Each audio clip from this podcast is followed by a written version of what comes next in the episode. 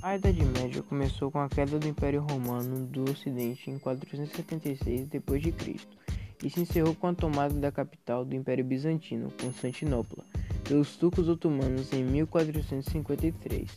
Esse período costuma ser dividido em dois, Alta e Baixa Idade Média. A Alta Idade Média estendeu-se do século V ao século X.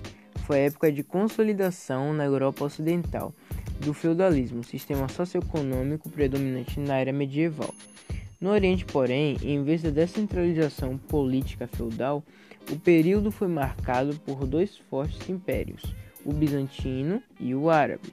A Baixa Idade Média vai do século XI até o final do período medieval, no século XV. É quando o feudalismo chegou ao auge e entrou em decadência. Lentamente, ele começou a sofrer transformações que só se concluíram na Idade Moderna, quando seria substituído no campo político pelas monarquias nacionais e econômico pelo sistema mercantilista.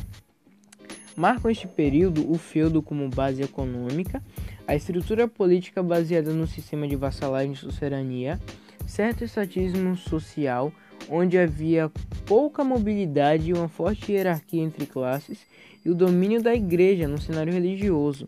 Além disso, as guerras medievais e a peste negra dizimaram boa parte da população da época. O período da Idade Média também foi responsável por importantes avanços, sobretudo no que diz a respeito da produção agrícola. Inventaram-se o moinho, a charrua, um arado mais eficiente e técnicas de adubamento e rodízio de terras. Outra herança medieval são as universidades, que começaram a surgir na Europa no século XIII. Além disso, desenvolveram-se importantes movimentos artísticos, como o românico e o gótico.